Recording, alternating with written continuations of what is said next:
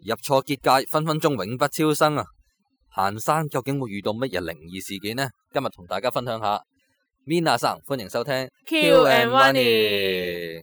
好啦，今日咧就係、同大家分享下關於結界嘅嘢嘅。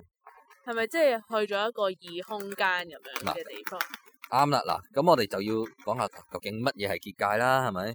所以我哋今日咧就係、首先會第一啦，討論下何謂結界嘅。咁第二咧就會講下我前幾日行山嘅時候咧，爭啲就入咗結界嘅一個經歷。嚇係啊咁恐怖啊！係啊，咁第三咧同場加映咧就係、關於行山嘅一個動物大遷徙嘅一個故事，話俾大家聽。嗰個都唔知係咪關結界事嘅。咁係啊又唔係我哋好啦，嗱，呢個賣個關子，好一陣咧就會同大家慢慢分享噶啦。準備啦，開始。Follow IG Q and Money，打開你嘅 Instagram，follow K Y U U W A N I 啊。好啦，嗱，第一個環節，何謂結界咧？喺你嘅印象中，你覺得乜嘢係結界？即係入咗一個地方係可能你見到出面啲人咧，即係其實個環境就冇轉變，但係嗯可能你見到出面啲人，但係你嗌佢咧，佢哋唔應你，因為佢可能睇唔到你。即係好似喺同一個空間，但係又唔同嗯時空，或者即係好似睇啲電影嗰啲，即係好似大家喺嗯平行時空咁樣。係啦，嗱，呢個你係講出一個結界嘅，啲人常會覺得係一個現象，就係咁樣嘅一個一個咁嘅自然嘅現象啦，感覺有上啲好靈似係異咁樣。啊係啊啦。咁咧當然結界其實就冇話真係有呢個科學嘅認證嘅，嗯不過好多人咧都聲稱話自己係譬如進入個結界啊咁樣嘅喎。咁最出名嘅譬如香港嚟講啦，有個叫西貢結界啦。有㗎，即係香港都有。有噶嗯，有個西貢結界啦，咁喺個山上邊嘅。咁而一啲可能即係啲出名啲嘅國際性嘅結界啊，譬如可能係百慕達三角啊，哦，呢個就有聽過。係啊。即係有嗰啲小説定唔知故事書有睇過啦，細個嘅時候。係啊，嗱咁所以咧，究竟咩係結界咧？其實就好難話有一個科學嘅定義嘅。不過一般人就會認為進入咗結界之後，就係、基本上係好難先出出得得翻翻嚟嘅。咁啊，但係喺入邊會發生咩事嘅咧？啲人就相信啊，入咗結界，第一有幾個特徵嘅，第一就係會你嘅體力係會消耗得快啲嘅，啊，咁啊，第二咧就係你係會好容易就會產生一個幻覺嘅，例如啊可能你會譬如見到前面有個人行過，其實可能冇啊咁樣啦。係係啊啊，咁第三就係、可能係誒，呃學、你話齋，可能係有個直情係平行時空咁樣嘅，好似即係可能係同第二個地方交錯咗，但係咧你就睇到人，人哋就睇唔到你咁樣。會唔會啲時間都過得快啲或者慢啲咁樣？嗱，咁呢啲咧，因為我自己冇進入過結界啦，咁就好難話俾你聽會唔會咁。不過啲人咧就係話點樣先會形成結界咧，有好多猜測嘅喎。嗱，就好似例如香港個西貢個結界咁啦，嗯，啲人咧就有人就聲稱啊話嗰度曾經係好耐好耐之前咧係一個地底有啲火山咁樣活躍咁樣嘅，咁所以咧嗰度嘅磁場咧就勁啲喎，即係嗰啲誒。呃我唔知點講磁場啊哦，嗰啲、磁石嗰啲咧，地球咪兩極嘅，南極北極咁樣嘅嗯。咁佢就有啲磁場咧，令到佢嗰度形成咗個好強力嘅磁場，咁就有個結界喺度啦。哦，咁呢啲當然就係都係嗰句啦，冇科學根據嘅。咁但係事實上咧，我哋香港其實係都發生過好多喺個結界上面消失嘅人㗎喎。咁係啊有冇即係失蹤咗定係點？之後有冇話揾係得翻定嗱，你係？好問題啦啊呢個。咁其實喺香港嘅西貢結界咧，話説都已經係失蹤過幾個人㗎啦，係報個新聞嘅都。咁啊，但係失蹤嚟講咧，就係、有一單咧，就係喺早幾年，早早幾年啦，幾十年八年度咧，就係、失蹤咗十日，嗯十日八日啦，跟住就係揾得翻佢嘅。哦，係啦。咁佢記唔記得發生咩事？即係係啊，佢有記佢得就話啊自己入咗結界定係點？係啦，嗱咁當然所有嘢都係佢自己闡述出嚟啦。係啊，咁一陣就同大家分享下究竟佢何謂進入咗結界啦。嗯。咁另外咧就係好耐之前啦，話説有幾個人都係已經曾經喺個結界度消失過噶啦，都係香港，都係香港咪就西貢個結啊界都咯。係，哦，係啊。咁究竟佢哋係發生咗咩事咧？而家就講下究竟佢哋發生咩事，嗯就進入咗我哋第二部分啦。啊，第二部分就係我當日試過爆林嘅經歷。好啦，嗱，知唔知咩叫爆林先？爆係入心啦，啊啊！爆啊，即係爆爆炸個爆啦，係啊林就就森林個林啊。咁其實爆林咧係一個行山啲人專用嘅 term 嚟嘅，就係講緊你去行山好地地，就唔去行一啲人哋開作咗嘅路徑。咁咧就好中意就係因為行到悶啊嘛，係啊，咁就自己咧攞個鐮刀咁樣咧爆開啲草叢，咁跟住咧就啊走要去用埋鐮刀，誒咁啊視定係乎就咁啲用草叢高唔手高啦，嗯，係啊，咁就啲人就好中意爆林啊，譬如可係咪能即係會地圖？即係可能個地圖冇郊寫嘅遊公係園，啊即係嗰啲郊野公園嗯嗰啲就地圖嗰度係冇嗰條路線，佢係冇嗰條路線嘅，因為佢唔係真係起咗出嚟噶嘛，啊，所以地圖上基本上都唔會顯示即係嗰條路線啦。就係見到可能綠色一笪咁，係啦，咁但係佢哋根據自己嘅行山經驗咁啊，喂，嗰度其實咪落山嘅咯，咁可能會自己研發一條捷徑咁落去咧，咁就啊爆林啊，或者哇上山就爆林，總之就走捷徑咁啊爆林。通常就係啲人想探險啊咁樣啦。嗯，咁我同我頭先所講話啲人進入結界係有乜關係嘅咧？嗱，其實有嘅。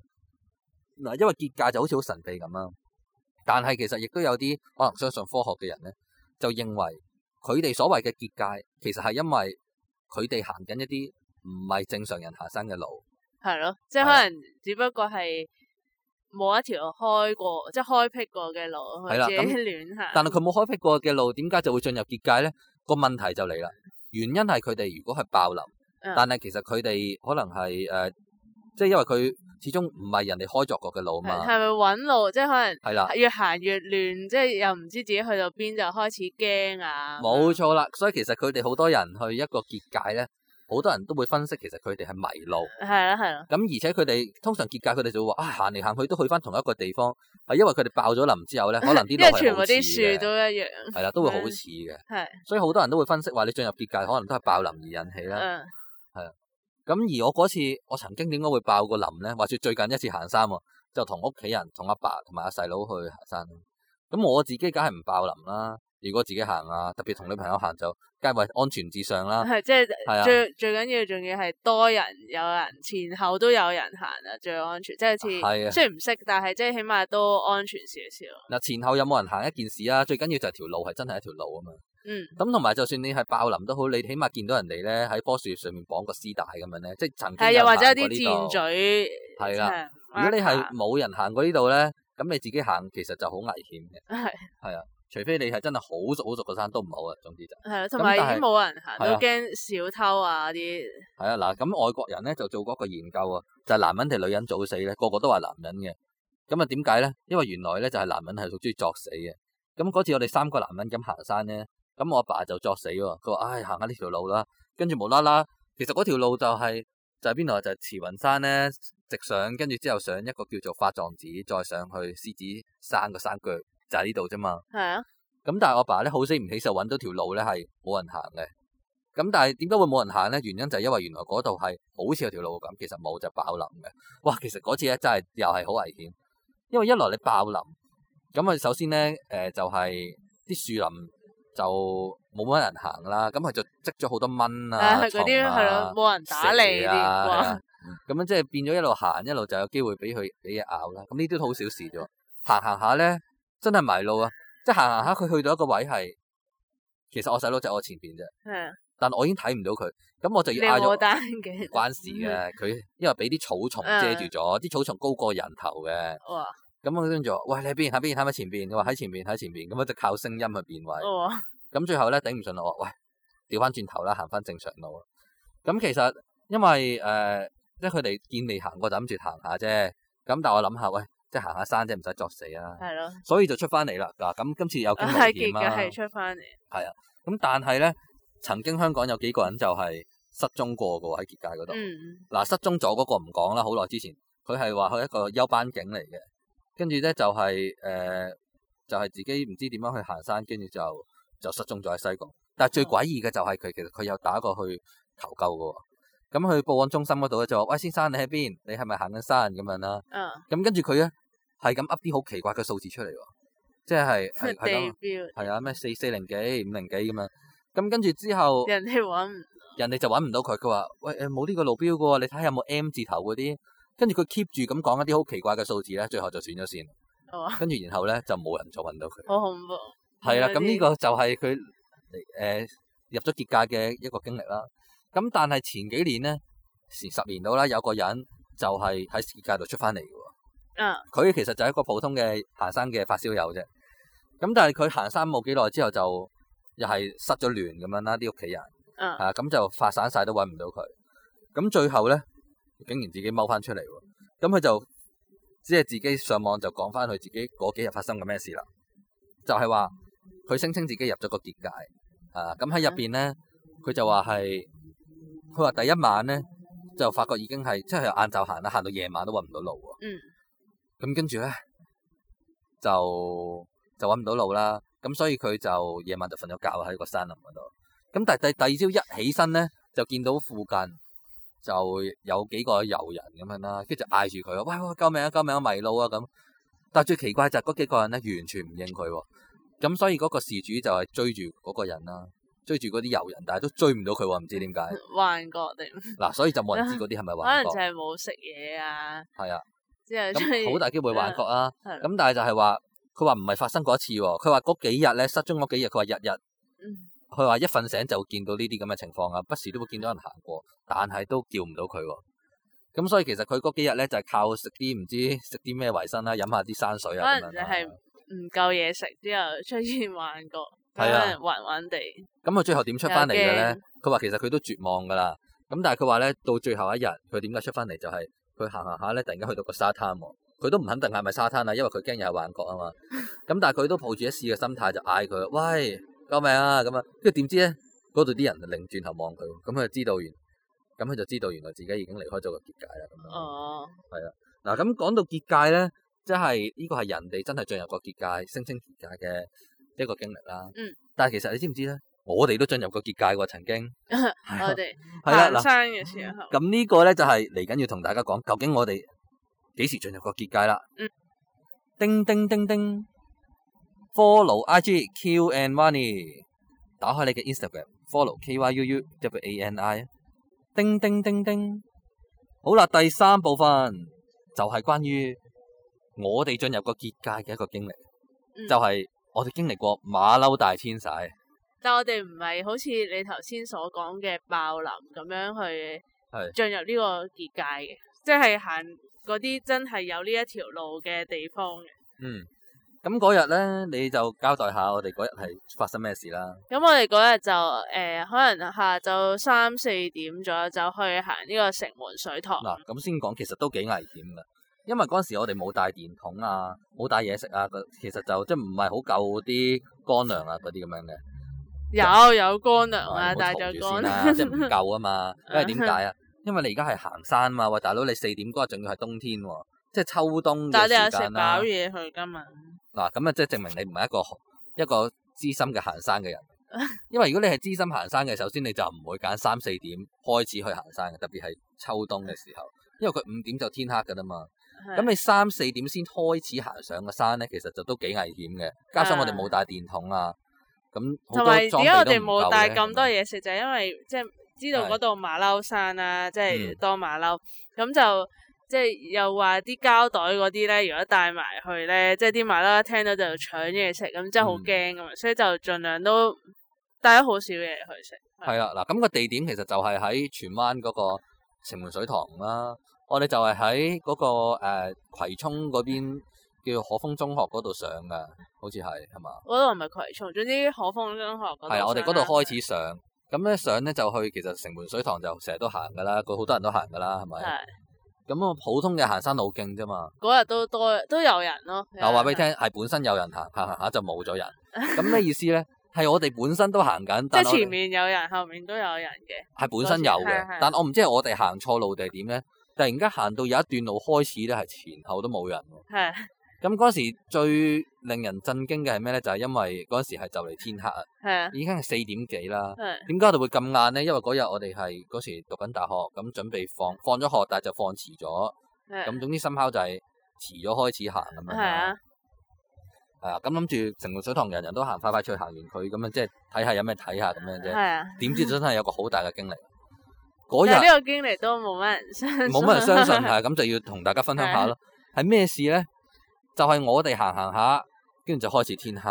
係咁但係開始天黑咧，咁我就我個人又又開始肚餓啦嘛。係咁我開始肚餓，但係又有好多嘢想做，咁我就唉，不如我哋企低見啊前邊又冇乜人行，咁啊即係好似都唔知幾時先到，不如食下嘢啦。係咁嗰時我仲記得我係買帶咗一嚿馬仔咁去，係就就係身上面有一兩嚿馬仔咁樣係嗯啦。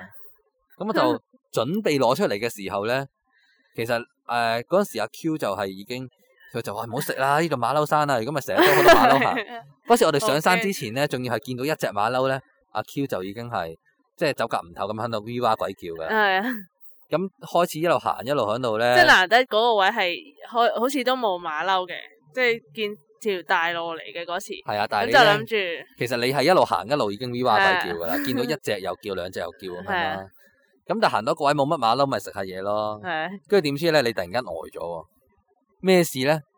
就係、突然間，我哋發覺前後都冇人，個天色又黑緊，但係咧，同我哋迎面而嚟嘅，好似越嚟越近，好似有一啲嘢行緊過嚟咁。咩意思咧？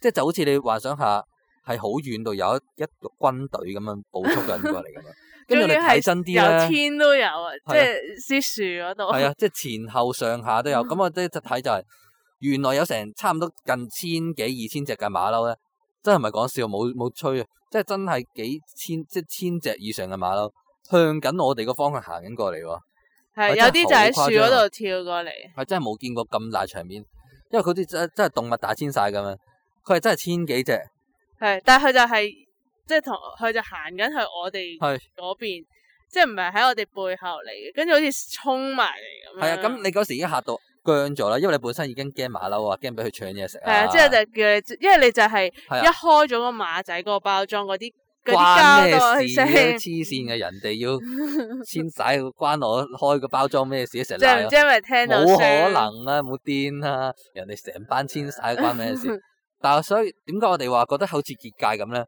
係因為因為我哋其實就冇試，就一試過冇試過喺山上面見到咁多馬騮啊。第二就係其實啲馬騮咧，就好似當我哋唔存在咁噶，就好似係啲馬騮一直向住我哋嗰個方向行，咁我哋都冇理由企度，我哋又冇理由企係即走啊刻㗎讓路俾佢我哋冇行我哋冇讓路喎，就係、你唔記得啦，我哋冇讓到路啊，係我哋直接就喺馬騮中間 個群嗰度，我哋我哋就係係啊喺佢逆住佢哋嘅方向咁繼續 係向即前係行，佢，因為佢哋本身係向我哋後哋反面方向行係噶嘛，啊，咁我哋就繼續向前行啦佢，哋又向前，但係就佢就向住我哋嘅後邊迎面咁樣行係啦。啊咁我其實我就覺得有少少進入個結界係，好似啲馬騮見唔到我哋咁嘅喎，係佢係一直咁樣向住我哋嗰邊行。咁你嗰時就麻木咗啦。咁我其實都驚驚地啊，哇！咁大群馬騮係咪先？係啊，咁咧，因為你知馬騮佢有惡意起上嚟，佢成班嘅真係唔夠佢打噶嘛。係啊即係有啲仲要係孭住個 B B 馬騮咁樣係咧，啊，但真馬騮好中係意搶嘢嘅，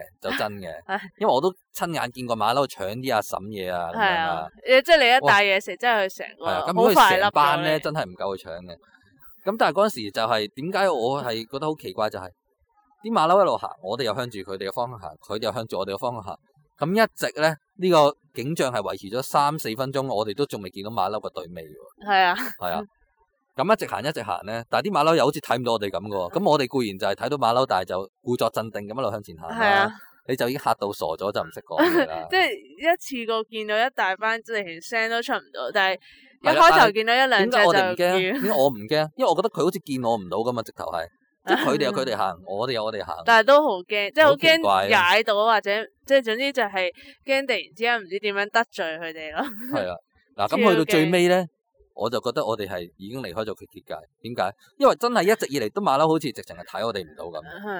但係我嗰時咧，你又喺度阻止我影相，又話驚咩驚動到啲馬騮啊咁樣成。咁我最後我哋好失敗就冇影到啦。 係啊，所以係啊到而家都即係冇圖係啊冇真相就但係咧，冇人相信我去到最尾嗰下就覺得離開咗個結界，因為唔知點解去到隊尾啊，最尾最尾嗰下咧，無啦啦有最後嗰只馬騮，最後嗰 只擰轉頭望住我哋喎，就係唔知點解淨係最尾嗰只擰轉頭望住我哋， 因係為你又發出咗啲交代聲佢咯收，聲啊啦，唔好成日壞我啦，肯定 係啊你嘅唔嗯係啲咯，嘢食聲個你今啊日背落黐線。總之就係嗰只仲要係咧眼定定停咗喺度，即係回頭望咁樣望住我哋，掘住我哋所以。我真係有一度懷疑係前面嗰啲根本就睇我哋唔啊到，去到最尾嗰隻咧，因為我哋已經離開咗結界嘅部分啦，所以嗰只咁啱咧就睇到我哋咯。跟住之後你仲同佢傾偈，嗰時你幾驚啊？你驚佢最尾嗰，我哋一路行一路已經係驚心膽跳咁四分幾鐘啦。嚇咁去到最尾嗰只，你諗住終於鬆一口氣嘅時候咧，無啦啦最尾嗰只望過嚟啊嘛，係啊。咁跟住我就有少少模仿 Harry Potter 嘅唔知第二輯嗰陣時咧，就同係、條蛇同講條蛇嘢，講嘢，咁我就同只馬騮講 嘢，我就講話我話喂，走啊，走啊，翻 返去。跟住嗰只馬騮咧，即係聽完我講之後咧，佢就擰住面繼續行翻。係啊，嚇到我，係啊，咁就即係呢件事就完咗。嗯，係啊，咁我哋最後都有驚無險就落翻山嘅。係啊，咁但但係係腳呢都件事軟埋咧，就係、我覺得有少少似係入咗結界咁，因為我冇理由咁多隻馬騮都見我哋唔到噶嘛。係跟住最好笑係啊係我哋誒離開咗成班馬騮大遷徙嗰班馬騮之後咧，係行多幾行就見到前面有班人，係啦我就前面唔有班想人，我就係想知係啦佢哋究竟有冇見到呢個大遷徙咧？就好似話咯值得我哋見到咁樣。啊就係話咯，即係冇理由我哋一直以嚟行本身有人嘅，突然間行到一個位冇咗人，前後都冇咗人，但係過咗個我哋認為冇結幾界多個位之有後咧，後翻前面人，又有翻人。後面又有喎，但係後面係嗰啲人又好輕鬆喎，即係係咯唔似係見到大遷徙。係啊，咁所以呢樣嘢就令我哋好疑惑㗎，啊究竟我哋嗰日發生咩事咧？係啊係嘛？如果大家喂，如果你哋喺行城門水塘見過千幾隻、二千隻馬騮遷徙嘅話咧，即係歡迎去我哋嗯係我哋 IG 有度分翻享下。同類，係啊，冇錯啊。係 啊，咁今日關於結界嘅分享咧，就去到呢度為止啦。記得 follow 我哋 IG 啊，K Y U U W A N I Q a n i 啊，冇錯啊。咁就係咁多啦，拜拜。拜拜。